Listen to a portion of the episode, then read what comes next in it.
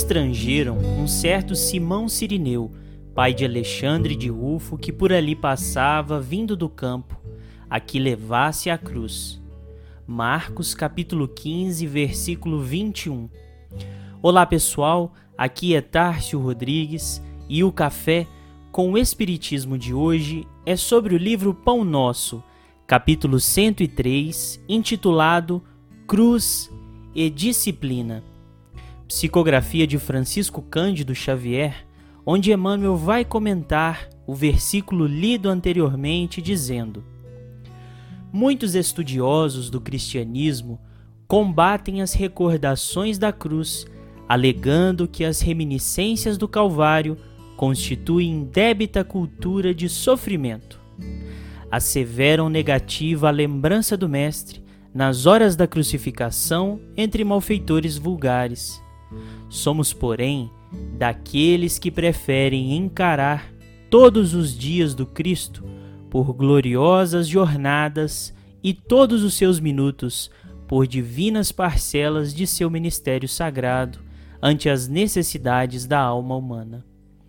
Cada hora da presença dele entre as criaturas reveste-se de beleza particular, e o instante do madeiro afrontoso está repleto de majestade simbólica. Vários discípulos tecem comentários extensos em derredor da cruz do Senhor e costumam examinar com particularidades teóricas os madeiros imaginários que trazem consigo. Entretanto, somente haverá tomado a cruz de redenção que lhe compete aquele que já alcançou o poder de negar a si mesmo de modo a seguir nos passos do Divino Mestre. Muita gente confunde disciplina com iluminação espiritual.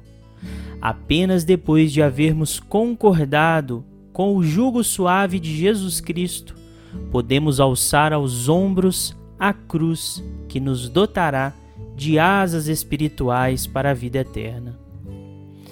Neste capítulo de Emmanuel, nos lembramos de um valor muito recordado no movimento espírita, que é a disciplina. Sabemos que ela foi extremamente lembrada para Chico Xavier no começo de sua jornada mediúnica, e é uma virtude que pretendemos incorporar em nosso caráter. Na mensagem, há uma diferenciação fundamental entre disciplina e iluminação espiritual. Elas não se confundem. Sabemos que a disciplina é um treinamento e às vezes de tão rigoroso se mostra até constrangedor de nossos confortos para que alcancemos aquela espontaneidade do bem, do trabalho, da paciência que observamos em espíritos mais avançados. Essa lição nos lembra muito a história de João Batista, o precursor do Cristo. Humberto de Campos relata no livro Boa Nova que João era descrito por sua mãe como uma criança austera e que frequentemente ela o encontrava entre as figueiras bravas ou nas estradas desertas, entregues em suas reflexões. Como relata Humberto, João era a verdade, e a verdade, na sua tarefa de aperfeiçoamento, dilacera e magoa, deixando-se levar aos sacrifícios extremos. Como a dor que precede as poderosas manifestações da luz no íntimo dos corações, ela recebe o bloco de mármore bruto e lhe trabalha as asperezas para que a obra do amor surja em sua pureza divina. João Batista foi a voz clamante do deserto, operário da primeira hora.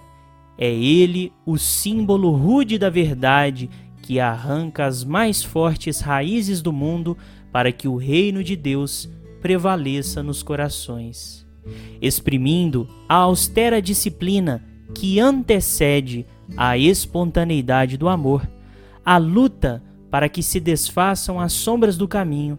João é o primeiro sinal do cristão ativo, em guerra com as próprias imperfeições do seu mundo interior, a fim de estabelecer em si mesmo o santuário de sua realização com o Cristo.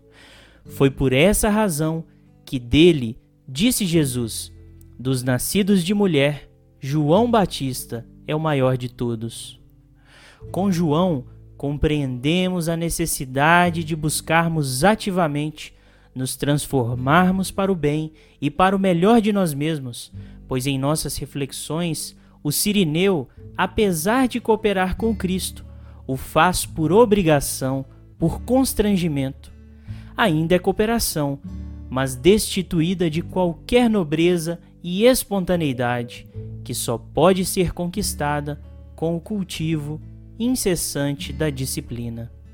Como conclui Emmanuel, a mensagem que comentamos, contra os argumentos quase sempre ociosos dos que ainda não compreenderam a sublimidade da cruz, vejamos o exemplo do Sirineu nos momentos culminantes do Salvador.